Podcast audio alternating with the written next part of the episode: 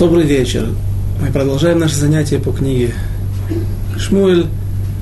Мы находимся в середине или уже ближе к концу, перевалили за экватор второй части книги Шмуэль Бет, второй части. И э, находимся мы в очень непростом моменте, когда э, происходит событие, когда Давид вынужден убегать, спасаться бегством из Иерусалима. Мы говорили причины бунта, который возник, который поднял против него родной сын Авшалом. Почему это так произошло, почему именно Авшалом, например, не Адония, э, который тоже в будущем будет пытаться бунтовать, но у него не будет э, намерений уничтожить своего отца и сделать такие страшные вещи, по крайней мере, так не открывают наши мудрецы, и мы не видим, что это э, вышло у него. Почему именно Авшалом, все это мы говорили, сын Ишаев Атор, женщины красивой внешности, которая добровольно-принудительно была буквально так э, взята, привлечена в ряды народа Израиля. И Давид, несмотря на то, что мог бы оказать достойное сопротивление, а мы увидим, что сейчас весь народ будет плакать, оплакивать его бегство, его уход из Иерусалима, что он оставляет свой народ, непонятно на какую участь, и народ был за ним, по крайней мере, большая его часть, большая часть и население Иерусалима. Он мог бы оказать достойное сопротивление. А в Шалому, не забывайте, что остался, с ним остались богатыри, крейти уплейти, крейтийцы, уплейтийцы, как говорит нам Таргум, не просто название каких-то семей, приближенных к двору, к, э, к церу, к двору, к дворцу царю. А прежде всего это гвардейцы, специально обученные люди, спецназ того времени, стрелки из прощи, из э, луков. И поэтому понятно, что Давид мог встретить Авшалома и, возможно, даже победить его. В, в, не, не, не, не забудем, что еще и Йоав есть, который Йоав, Авишай, величайшие полководцы, величайшие воины – но Давид опасается, что даже если случится так, что они все же проиграют сражение, то тогда Авшалом уничтожит весь город за то, что он в подозрении, да и в обвинении за то, что город и его население помогало Давиду в обороне. Поэтому Давид решает смилостивиться над своим народом и покидает Иерусалим со своей свитой приближенных, его лучшие друзья, семья, дети, шоны, наложницу наставил и поплатился за это. Но интересно, что, возможно, Давид ведет себя так, эм, может быть, можно сказать, в свете тех событий, которые он уже пережил. Однажды он понадеялся, как принято было говорить у нас, на авось. И когда он, убегая от преследования слуг царя Шауля, когда его жена, дочь царя Шауля, жена Давида, Михаль, спускает его через окно, Давид уходит без оружия, без еды, без припасов съестных, без воды. И вот он доходит до, по дороге, когда он уходит в, э, к эм, филистимлянам, он заходит в город Нов, город Коинов, первосвященников, там, где был Мишкан. И вот там он видит, что есть Дойка Думи. Он знает, что Дойка Думи может быть, Давид еще не знал, что этот человек не очень достойный, что он не исправил в себе все внутренние проблемы, медот.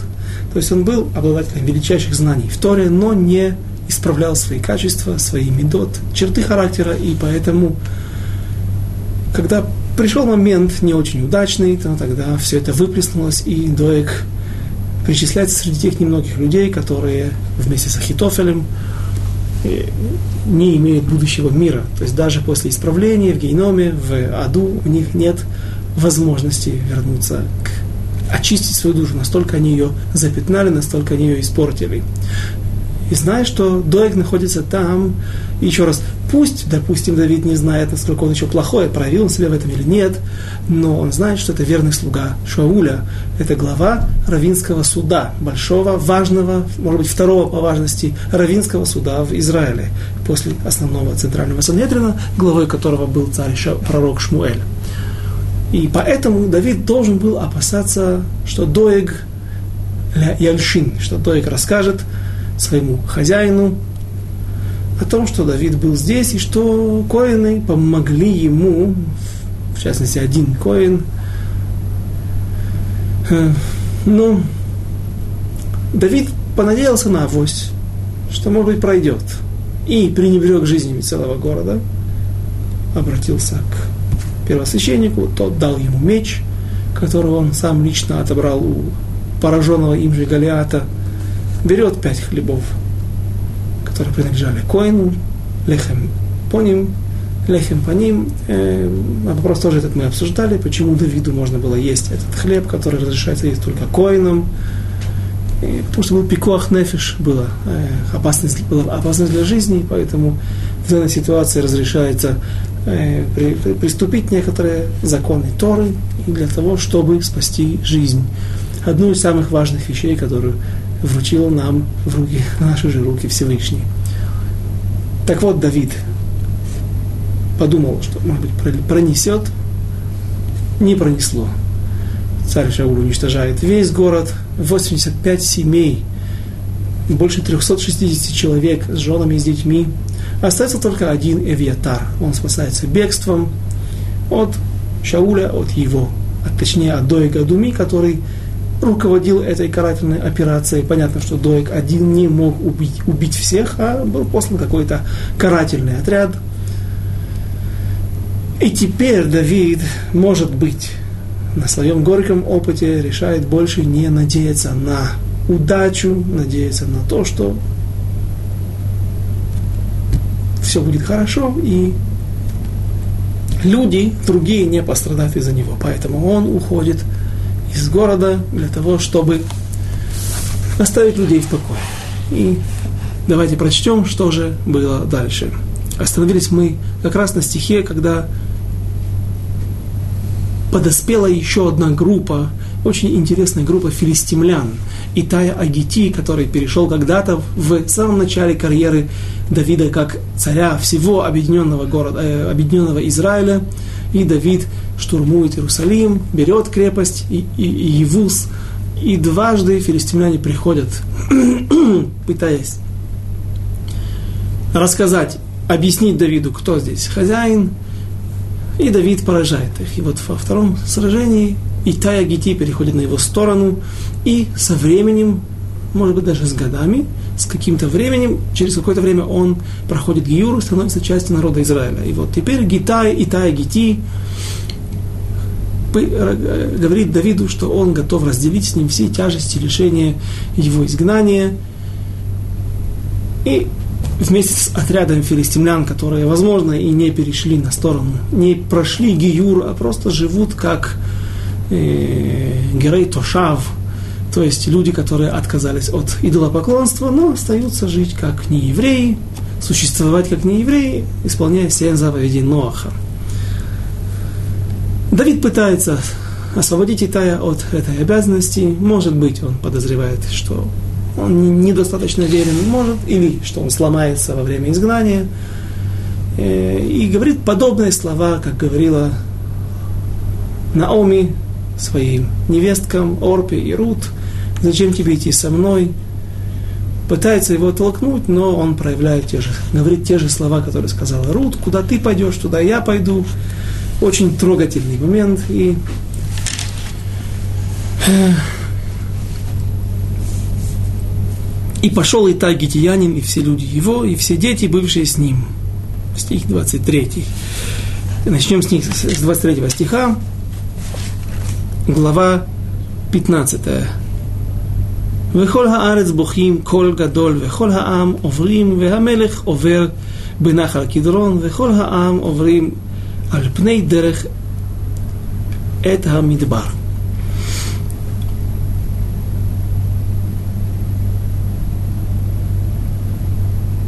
И плакала в, в голос вся страна, когда проходил весь народ и царь, весь народ это имеется в виду народ царя, то есть та группа свита царя Давида. И царь перешел поток, и вся страна, и плакала в голос вся страна, когда проходил весь народ, и царь перешел поток Кедрон, этот Нахаль, источник, который протекает, разделяет между масличной, э, храмовой горой и масличной горой. Сегодня это место заселено в основном арабами. И весь народ прошел по дороге к пустыне. Если подняться на Масличную гору, то дальше, на удивление, представляется, предстает перед глазами э, зрителя. И сегодня, э, например, если вы находитесь где-нибудь в каком районе, где я видел этот удивительный вид со стороны э, университета Иерусалимского, Скопус, если я не ошибаюсь, называется это гора на латыни. И там есть гостиница, Кинг Дэвид, если я не ошибаюсь, тоже так вдруг предстает после того, когда ты видишь, заканчиваются арабские кварталы, и ты смотришь в сторону Мертвого моря, в сторону Иордании, предстает глазам удивительная картина после красивейшего города мира, написано в трактате Кидушин, что 9 мер красоты, 10 мер красоты были спущены на землю, 9 из них взяла себе Иерусалим, взяла именно женский род, потому что на иврите город имеет, э, город имеет женский род, и Иерусалиме сегодня, пусть мы не понимаем те девять мер, о чем идет речь, имеется в виду духовной красоте, но и сегодня, поверьте, если кто нас смотрит не из Иерусалима или не из Израиля и не бывал здесь, или бывал мало, поверьте, Иерусалим невероятно красивый город, и когда ты, тем более стоишь в том месте, которое я описал, которое очень э, является старым районом Иерусалима, и там красивые высочайшие деревья, и вдруг ты бросаешь взгляд, пустыня, настоящая пустыня, желтый, не просто холм, холмы, которые покрыты мелкой какой-то растительностью, подножным кормом, кустарником. Нет, буквально желтого цвета пустыня. И начинается Мидбара Иуда, иудейская пустыня. И вот туда и уходит Давид, который он уже хорошо знает. Он пересекает, потому что он скрывался там от преследований царя Шауля. На самом деле, сейчас он берет направление, принимает направление в сторону Ерехо, Наверное, в этом месте и была дорога, как и в сегодняшние времена, всегда э, Ерехо и дальше Иордан. Там находились еще в Заордане какие-то заселенные места еврейские и нееврейские народы, с которыми наверняка во время мирных, э, когда хорошие соседские отношения были, а не состояние войны, наверняка была какая-то торговля. И вот он по этой дороге идет по территории все-таки колена Беньямина, потому что ему нужно взять если мы представим себе вот это, это Иерусалим, а здесь Мертвое море, а то, туда он уходит в Заордание, севернее Мертвого моря, поэтому он идет на северо-восток. А это, скорее всего, удел колена Беньямина. И, и что дальше? Стих 24. והנה גם צדוק וכל הלוויים איתו נושאים את ארון ברית האלקים ויציקו את ארון האלוקים, ויעל אביתר עד том кол хаам лавор мин хаир. Очень интересный стих, может быть, многим покажется он достаточно простым, все понятно, посредственный стих, который объясняет присоединение еще одной группы, таких будет сейчас несколько после гетийцев или гетиянцев, гатовцев э, из, из, из, э, из Гата, с Итаями Гити мы видим, что приходят коины с левитами и приносят Арона Койдыш, ковчег завета. Но обратите внимание, давайте сначала прочтем, потом я скажу, на что обратить ваше внимание. Вот и Цадок, а также и все левиты с ними, с ним, несли ковчег завета Божия и поставили ковчег Божий, и Вьятар же стоял на возвышении пока не прошел весь народ из города. Ну, э, прежде всего, не очень удачный перевод. Ваяль Эвьятар. И поднялся также и Эвьятар. Так бы я перевел, или так нужно перевести, перевести в соответствии с нашими мудрецами. Ваяль Эвьятар ад том кор хаам лавор мин хаир. Когда проходил весь народ и присоединился, Ваяаль поднялся. Они же находятся сейчас на, у подножия или на склоне Масличной горы. Потому что Давид еще не достиг пика, не достиг вершины, потому что там начнет плакать, потому что это последний момент, когда он видит скинию завета или тот шатер, где он э, держал, который он разбил для того, чтобы держать там ковчег завета. Соответственно, если и кто-то присоединился к ним, так он должен лаалот, подняться снизу вверх.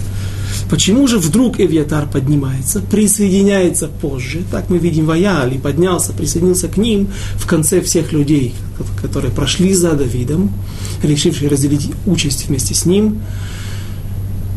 И почему Цадок принес, а не Эвиатар? До нынешнего момента первосвященником был Эвиатар. Еще до этого нужно обратить внимание на то, что Аарон несут правильно, несут левиты.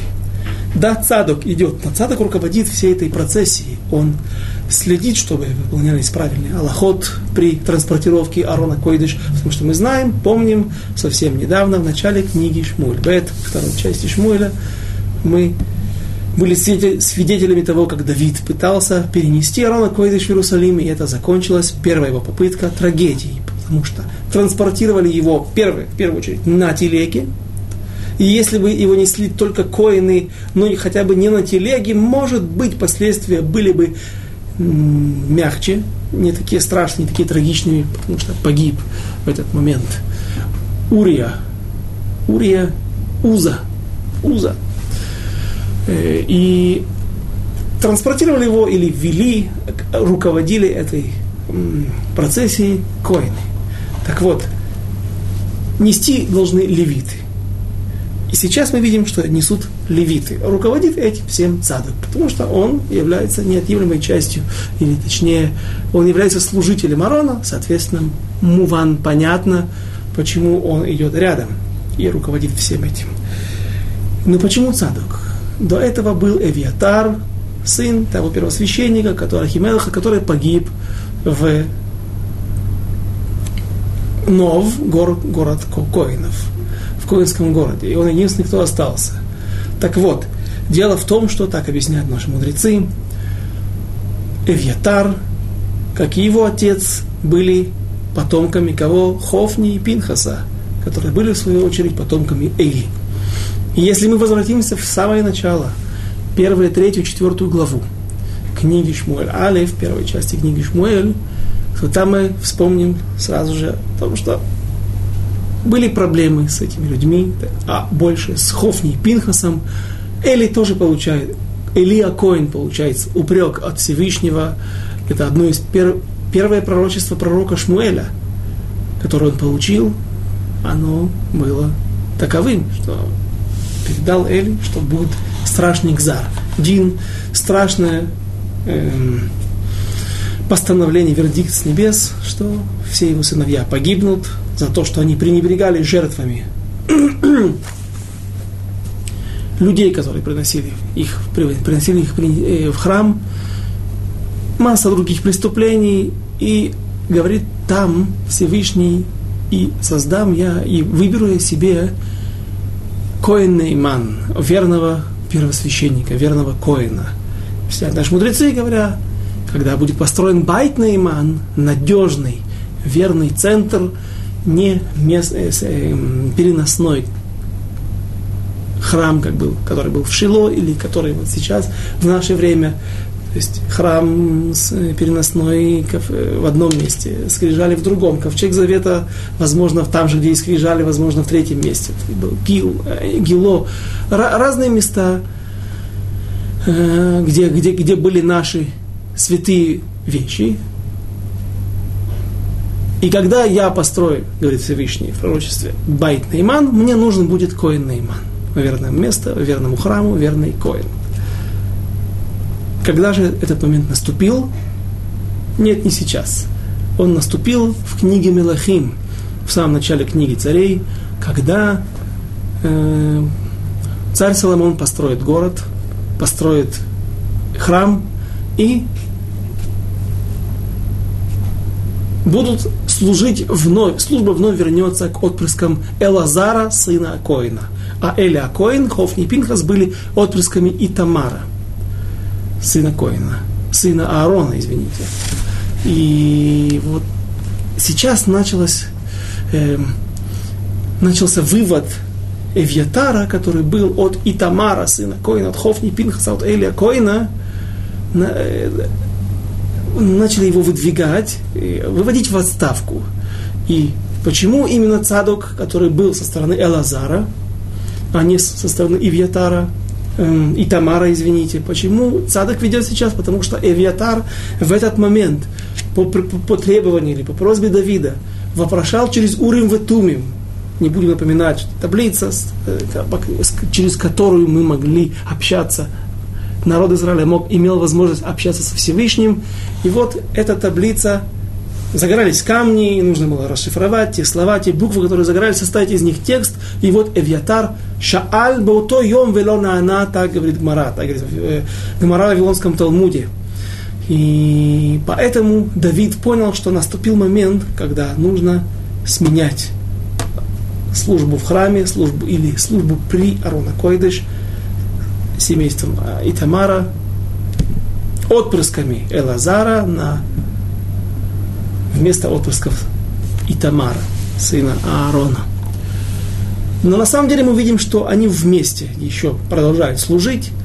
И в наших источниках не говорится четко, какое было разделение между ними, снял ли Эвьятар те восемь одежд первосвященника, передал ли он их Цадаку или только Цадок сейчас спрашивал и Тумим, и ему давался ответ, а Эвьятару нет.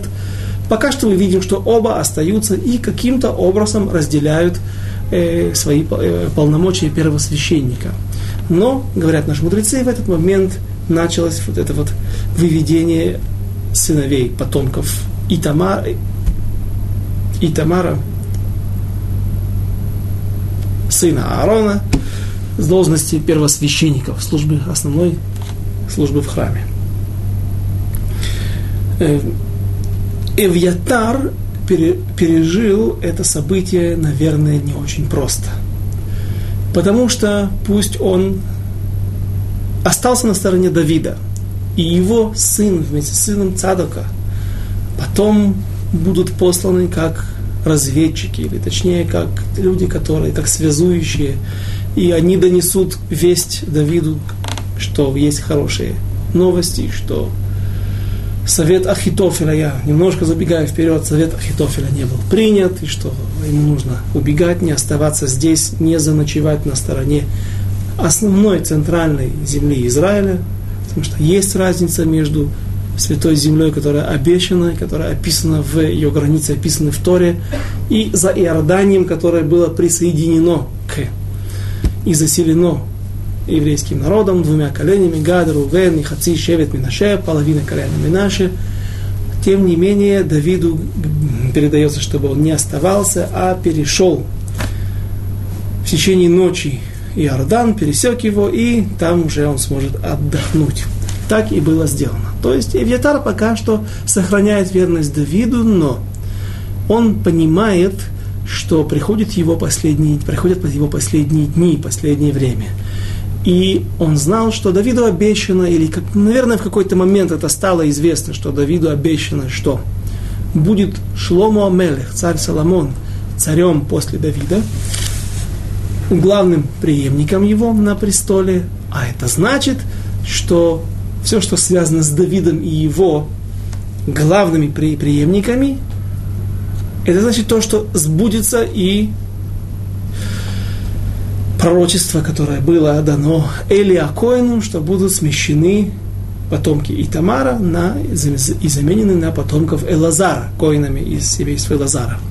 И поэтому, так говорят наши мудрецы, Хазаль, Эвьятар в конце дней выступил против Давида, не так откровенно, но он присоединился к тому пиршеству и, формальному воцарению царя, царя, воцарению Адонияу на престол, и этим самым он принял участие в бунте против царя Соломона.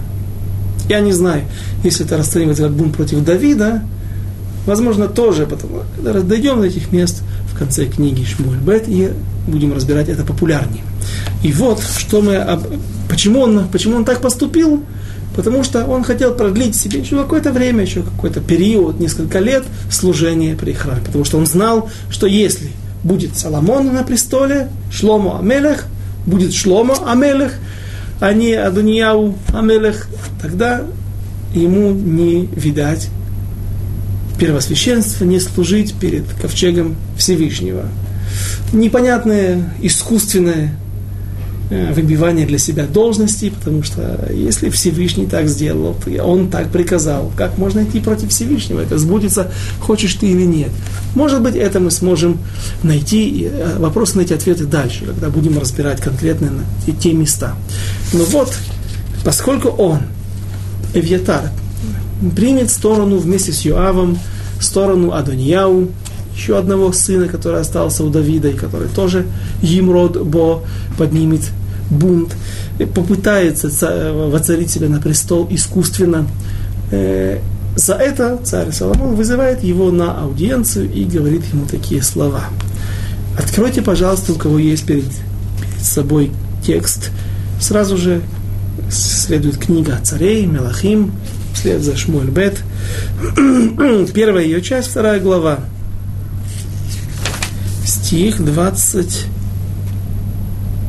6, 25. «И поручил это царь Шлому Бнаяу, сыну Яяду, и Бнаяу поразил его, и тот умер». Это говорится о Йоаве. Теперь следующий, кто участвовал в бунте против Шломо. Стих 26. «А Эвьятару, священнику, сказал царь, ступай в Анатот на поля твои».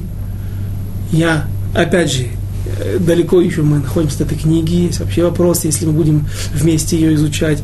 Но она тут сегодня есть такое место в, в районе Иерусалима, современного Иерусалима, есть э, арабская деревня со стороны Пизгадзеев.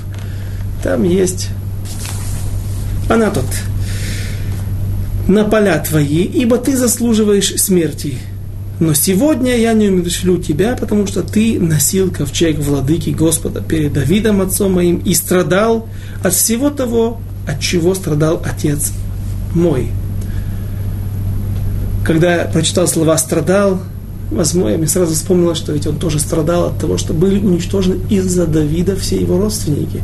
Отец, вся семья, все братья, которые, наверное, были многочисленными, семья первосвященника – Возможно, что-то сидело у него внутри. Э, это я говорю от себя. Кроме того, что он знал, что если будет шломо, это прямое, логичное, понятное объяснение, что он заканчивает свою карьеру первосвященника. И поэтому он попытался искусственно стать первосвященником и продолжить еще какое-то время служить перед Всевышним в храме. Э, так вот, Шломо говорит, смотри, ведь ты поднял бунт против моего отца и против меня, и в принципе ты должен был бы быть предать, должен был бы быть, я должен был бы тебя предать смерти. И я это не сделаю. Почему? Смотрите, он говорит, во-первых, ты разделял с моим отцом все мытарства, тяжести лишений, гонений и жизни в Галуте, в изгнании, когда он э, пришел к Давиду в Адуламскую пещеру после уничтожения города Куани. Но Самое главное, в первую очередь, он говорит, потому что ты носил ковчег перед моим отцом. Это очень важная роль. Обратите внимание, ты нач... носил,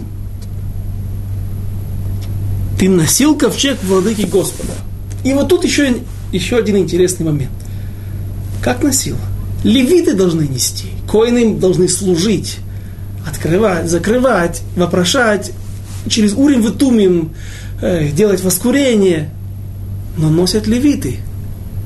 А вот оказывается не совсем так.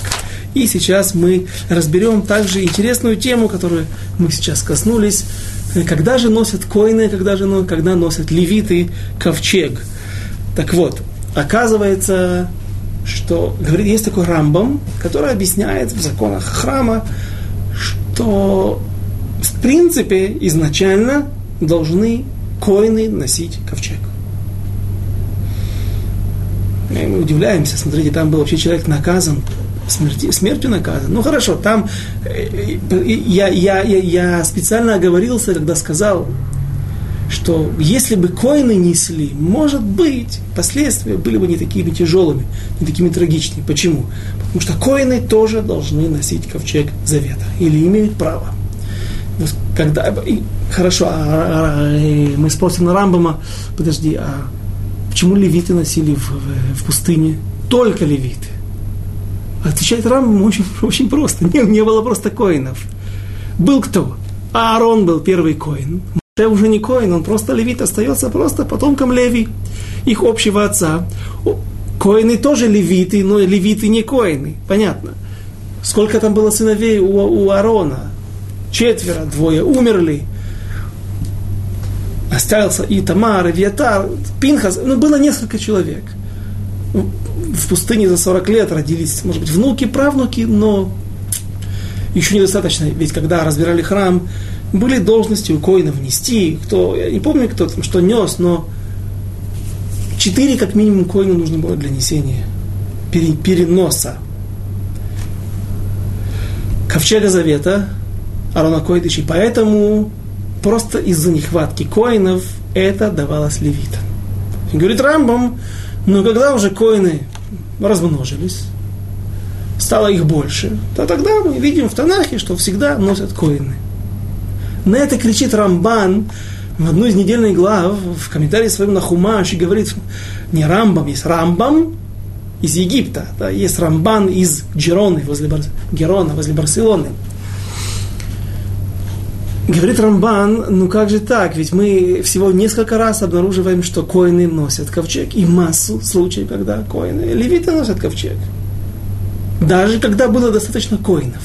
Поэтому, говорит Рамбан, другое объяснение – и сразу перейдем к Бриский Ров, э, один из величайших мудрецов Торы, который жил даже в 20 веке, умер несколько десятков лет назад.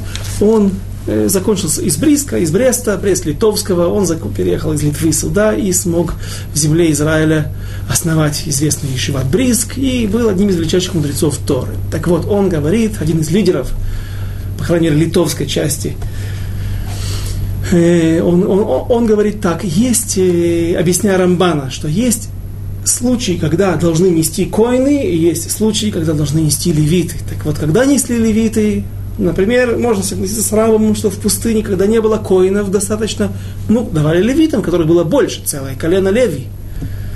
Семейство Кихат было выделено для этой должности, но все, все же это просто левиты. Интересно, что Корах был вот из этого семейства, и он был из Носай Аарон. Он был из носильщиков Аарона. И получается, что ему дали должность Коина. Ты действительно великий человек. Тебе его насколько можно ближе его пододвинули быть коином. То есть он был почти коин в, в должности, да, то есть, заменяющий место, выполняющий должность, занимающий должность коина, а несущий Аарон. Но все равно этого было ему мало. Ему хотелось быть Моше Рабейну, быть первосвященником, быть Аароном, Коином, и за это и поплатился. Это я не знал. Ну, что он был из важных левитов. А, оказывается, он был из четырех левитов, которые несли Аарон. В общем, вернемся к объяснению Рамбана и его дополнение к нему близкого Рова. Э, он говорит так. Были ситуации, когда да, коины носили ковчег завета, а были ситуации, когда даже когда была масса коинов, все же носили левиты. Так вот, на какие разделы делятся эти ситуации. Говорит Гмара в Вавилонском Талмуде, э, в трактате Сота, если я не ошибаюсь, в трактат Сота э, говорится там так. В трех местах коины носили ковчег. Первый случай, когда пересекали Иордан, по дну сухого Иордана, рассеченного, а точнее, он не рассекся или рассекся. Он, ведь вода поднялась, э, течение пригоняло воду, вода поднялась до самых небес э, и создала дугу огромную. То есть, может, она продолжала течь обратно дальше. И как-то не, не обращала внимания на этот, на этот момент. Или она была рассечена и поднималась вверх стеной, пока не упала, когда перешел весь народ Израиля. Хороший вопрос. Э, но главное, что нам здесь нужно что коины пронесли ковчег завета. Второй раз, сразу же вслед за этим, штурм города, атака города Иерихона, но после чего, после того, как коины в сопровождении народа, в сопровождении шафаров, не ерихонских труб, как ошибочно считают, что какие-то особые трубы, раз трубы, голос, который разнес стены, значит, должен быть, должна быть труба. Нет, это был простой шафар. И даже есть сегодня в сефарских общинах есть иногда вот такие вот очень длинные крученые рога, а, поверьте, самый простой шафар, самое лучшее, написано в Мишне Бруре, даже если человек кто-то украшает его золотом, инкрустирует его золотом, лотовый мусим. Нехорошо они делают. Чем проще, тем лучше не в золоте и не в величине, не в размерах важность шафара, а тот голос, который мы, изда... который мы из него э, выводим, получаем, и сейчас за неделю до Рош, за несколько дней до Роша Шана, мы, э, до Нового, Нового года еврейского, мы с трепетом готовимся, оливай, к, к этим событиям, чтобы Лискот Бадин, чтобы удостоиться чести и заслужить право продолжать э, быть слугами Всевышнего в этом мире, выполнять заповеди, изучать Тору, преподавать Тору тоже. Так вот, Простые шафары, в которые трубили коины, но главное, что коины несли и ковчег завета. Это второе место, которое упоминается в Вавилонском Талмуде. Третье место, говорит Вавилонский Талмуд, мудрецы Вавилонского Талмуда, в цитате Сота, когда э, царь Соломон, Шлома Амелех, возвращал его в святая святых. Почему возвращал? Ведь он никогда оттуда не вынимался.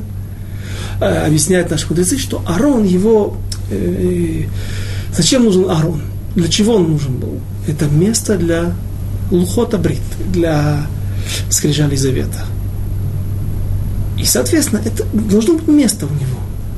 Поэтому, когда ему наконец-то сделали храм, это и место, как будто бы изначально предназначенное для него. То, что все эти годы, сотни лет, он скитался из места в место. Гило, Гильгаль, эм, э, потом э, Шило, потом э, Нов – разные места, 7 месяцев в, в Эрец Плештин, в земле филистимлян, не у евреев даже, правда, без скрижалей завета, как мы помним, все время он был не на месте. Вот, наконец-то, Шломо делает ему место.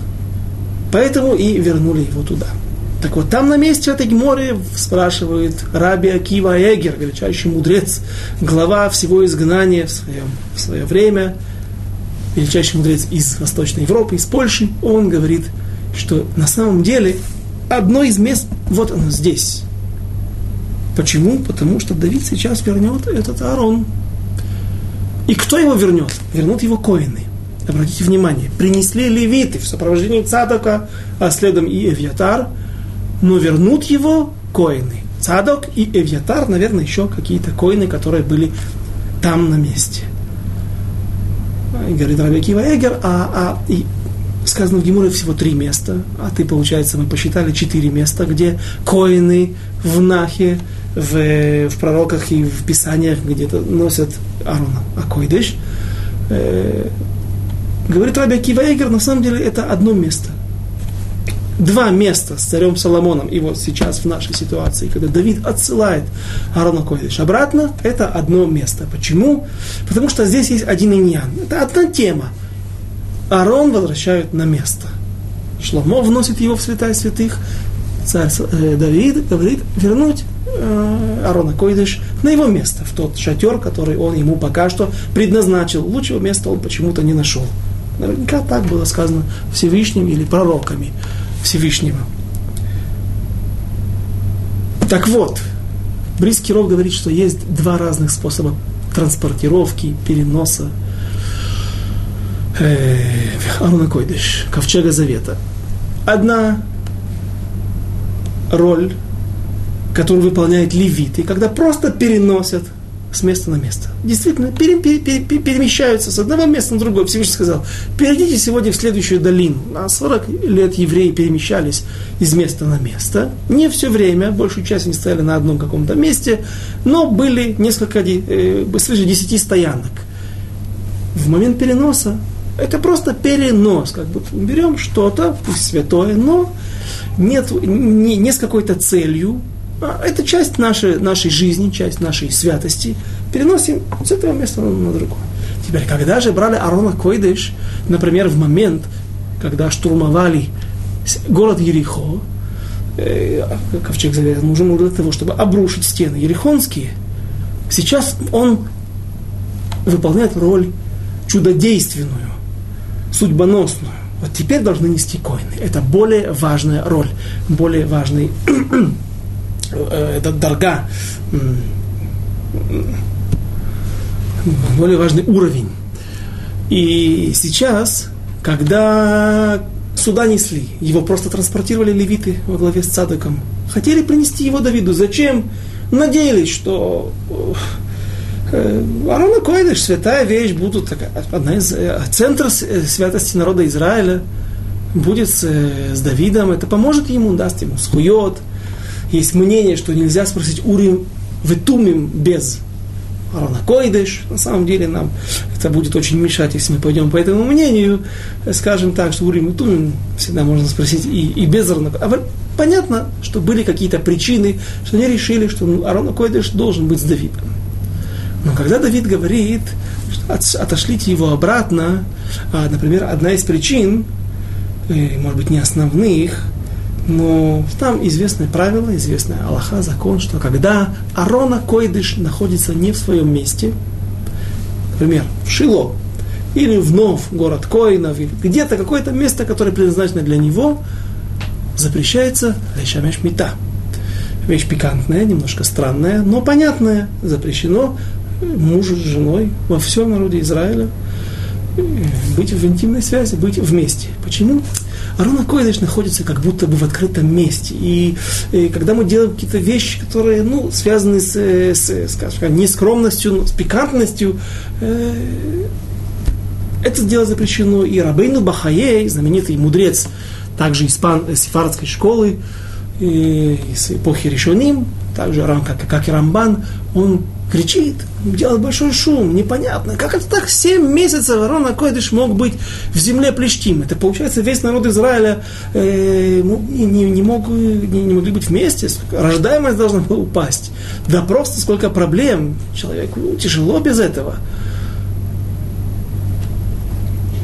Отве, э, объяснить, ответить, летерец. Рабейну Бахаи можно так. Арона Койдыш там был без скрижалей.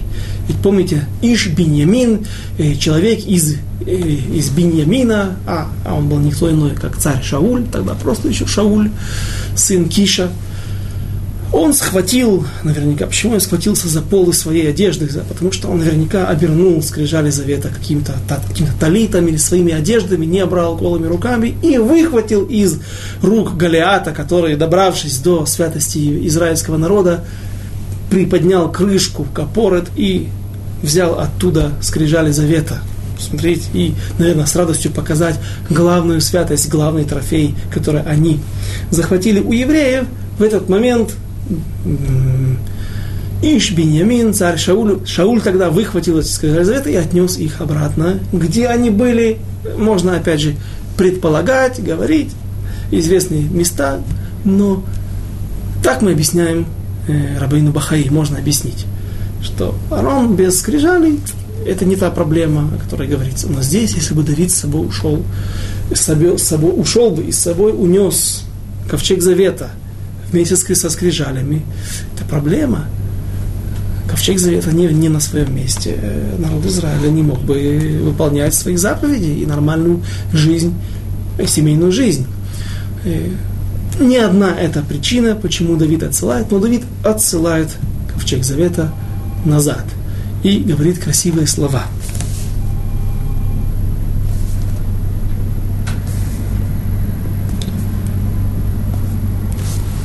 Стих 25. Вайомер Амелех Лецадок. Ашев эт Арон Элоким. Аир. אם אמצא חן בעיני השם, וישיבני, ויראני אותו ואת Наваиум. И сказал царь Цадуку, возврати ковчег Божий в город, если я обрету милость в глазах Господа, то он возвратит меня и даст мне видеть его и обитель его. Невейгу. Зе кейли венвейгу, это Всевышний его красота. И обитель его, я бы перевел не обитель его, а его красоту. то ощущение, которое каждый человек ощущает, даже возле Котеля, возле всего того, что осталось от храма, а тем более, когда был ковчег Завета Стих 26. ו' ואם כה יאמר לא חפצתי בך הנני יעשה לי כאשר טוב בעיניו если же он скажет так, не благоволю я к тебе, но вот я, пусть сделает он со мною, что ему благоугодно. Стих 27. ויאמר המלך אל צדוק הכהן, הרואה אתה, שובה העיר בשלום, ואחימאץ בנך ויהונתן בן אביתר, שני בניכם איתכם. И сказал царь Цадоку священнику, ты же видишь, как обстоят дела, возвратись с миром в город к Ахимаацам, с сыном твоим и с Йонатаном, сыном Авиатара, оба сына ваши с вами. Стих 28. Ваяшев Цадок в Авиатар эт Арон Элоким Ярушалаем в Ейшву Шам. Видите, почему Давид посылает Давайте зачитаем, переведем. Вернули Цадок и Вьетар, ковчег Божий в Иерушалаем, и остались там. Можно сказать, что Давид посылает двух сыновей, а мы увидим, что э, Ахимаац и Еонатан, сыновья Цадока и Эвьятара, посылает их вместе с ними для того, чтобы они служили как э, связующие. Они действительно принесут важнейшую информацию, которую мы сегодня уже упоминали, и, скорее всего, о которой мы поговорим на следующем занятии. Но э, я бы сказал попросту, если нужно как минимум четыре коина, так вот один есть цаток, другой авиатар, теперь пусть транспортируют вдвоем, как вот так вот поднимут на руках, тяжело. Несмотря на то, что известно, что это было чудо, пусть там было несколько тонн это было дерево, покрытое золотом изнутри, золотом снаружи, длинные шесты из чистого золота, капора, тяжелейшая крышка из золота, херувим, огромный херувим, которые были там с ним, э, наверху, скрижали завета, шесть тефахов на шесть, шесть кулаков, по девять с половиной сантиметров в среднем, на шесть кулаков и кулак в ширину, представляете, из сапира, сапфир, драгоценный камень. В общем, некоторые инженеры туранические, рассчитывая этот вес, говорят, что он достигает нескольких тонн. Всего четыре человека, а, а так это известно, что а ковчег нес своих носильщиков. То есть это все происходило путем как бы не чудодейственным, на самом деле им, им самим приходилось только касаться земли, а он их нес. Но все же нужно четверо. Вот вам, пожалуйста, Ахимаац и Йонатан, сразу же два, кто может быть еще более достойным коином, как не сыновья первосвященника в полуотставке и первосвященника э, полузашедшего на свою, на, на, на, свою, свою новую должность. Дальше, стих 29, точнее 30. ודוד עולה במעלה הזיתים, עולה ובוכה, וראש לו חפוי, והוא הולך יחף, וכל העם אשר איתו חפו, איש ראשו ועלו עלו ובכו. А Давид всходит на гору Масличную, всходит и плачет, и голова у него покрыта, и шел он босой, и все люди, бывшие с ним, покрыли головы свои и всходили плача. 31 стих. ודוד הגיד לאמור, אחיתופל בקושרים, עם אבשלום, ויאמר דוד, סכל נא את עצת Ахитофель Ашем. А Давиду рассказали, Ахитофель в числе заговорщиков с Авшаломом. И сказал Давид, расстрой, прошу, совет Ахитофеля, Господи. Молитва из пяти слов. Э, говорят, что самая короткая молитва, это когда Машера Бейну э, плачет и кричит Всевышнему за свою сестру Ципора, которая сказала на него Лашон Ара. И он кричит Аль-на рефа на ла. Аль-на рефа на рефа на ла. Тоже пять. Получается, а? Мирьям, а как я его сказал, меня исправляют здесь. Мирьям, Мирьям, Мирьям, а Невия, конечно же, пророчица э, Невия, сестра Моше, он тоже говорит пять слов. тоже короткое. Но там на, это, не знаю, это слово или какие-то частицы речи. Здесь же пять слов, Давид всего обращается ко Всевышнему насчет Ахитофеля. Давиду говорят, Ахитофель не здесь. Когда э, кто-то замечает, что не все, все советники, все, кто, кто мог, уже пришли. Точ, точнее, не так. Мы еще увидим людей, которые присоединятся к Давиду.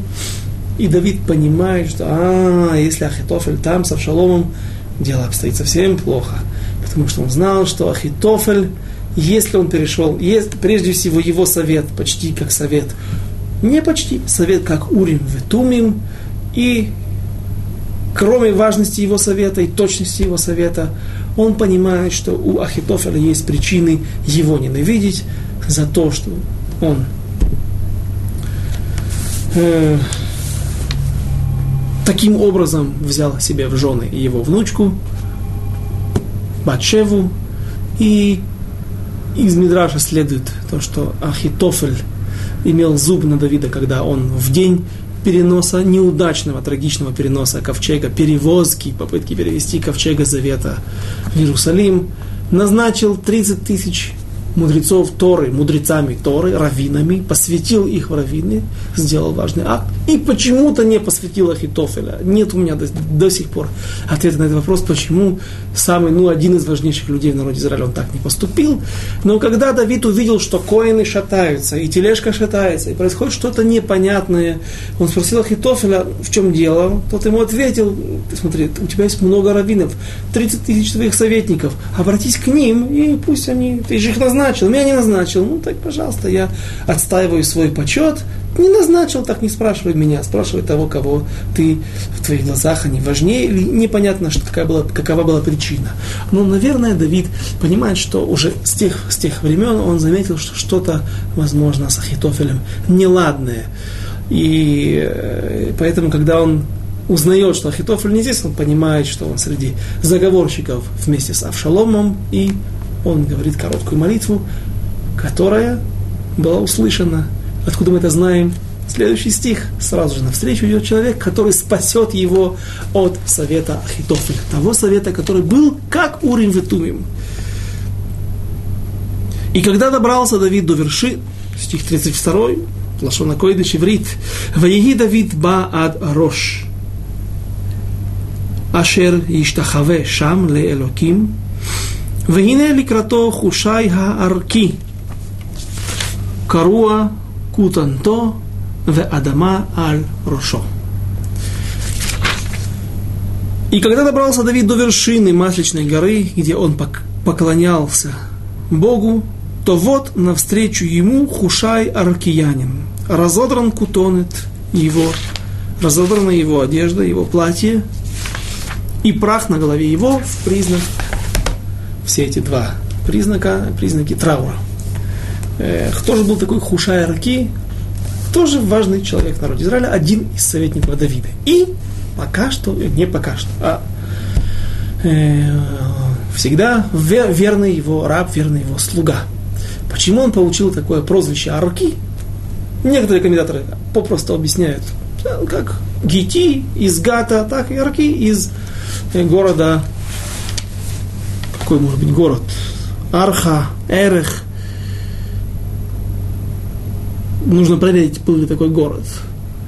Но даже если был такой город, совсем не чуждое нам, чуждо здесь объяснение, совсем не лишено никакого, никакой логики, э, объяснения, которые приводят другие комментаторы, говорят, что он был арки от слова эрех. Эрех – это э, ценность. Хушай – драгоценный, Хушай важный, Хушай премудрый. Помню, был пример Ярослав премудрый, да? Леавдиль, Элеф Авдало. Да? Так вот, арки, давайте посмотрим, как на Эрых.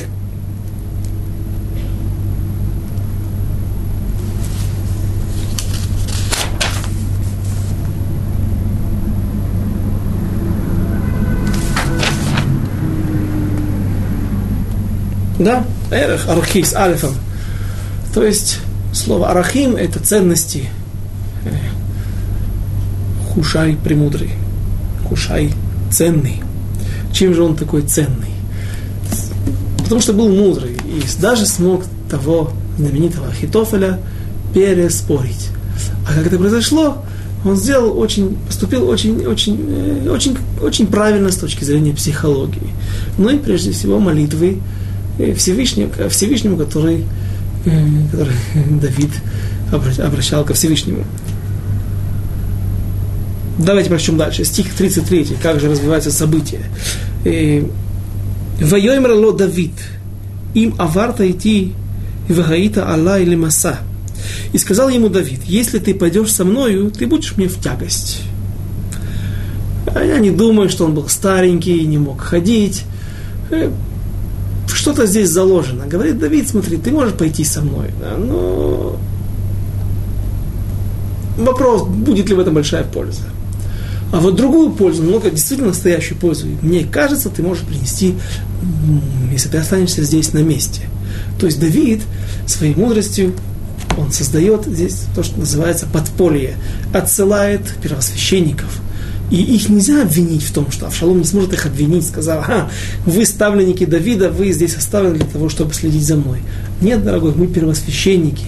Мы первосвященники, если хочешь, со стороны Элазара, если хочешь, со стороны Итамара, как ни крути, мы должны быть здесь. И ты тоже в нас, в нас нуждаешься. Хорошо? Принято. А сыновья ваши сыновья носильщики, нужно как минимум четверо, э, четыре коина. А что с Хушай Раки? как он сможет внедриться в свиту Авшалома. Сейчас мы это увидим. Но есть возврат... О, говорит Давид, стих 34, ламед далит. «Веим хаир ташув, веамарта ля Авшалом авдеха они. Хамелех эхе эвед авиха». Так, нет. «Веим хаир ташув, веамарта ля Авшалом авдеха они. Хамелех אהיה עבד אביך, אה, עבדך המלך אהיה, עבד אביך ואני מאז ועתה, ואני עבדך, והפרת לי את עצת אחיתופל.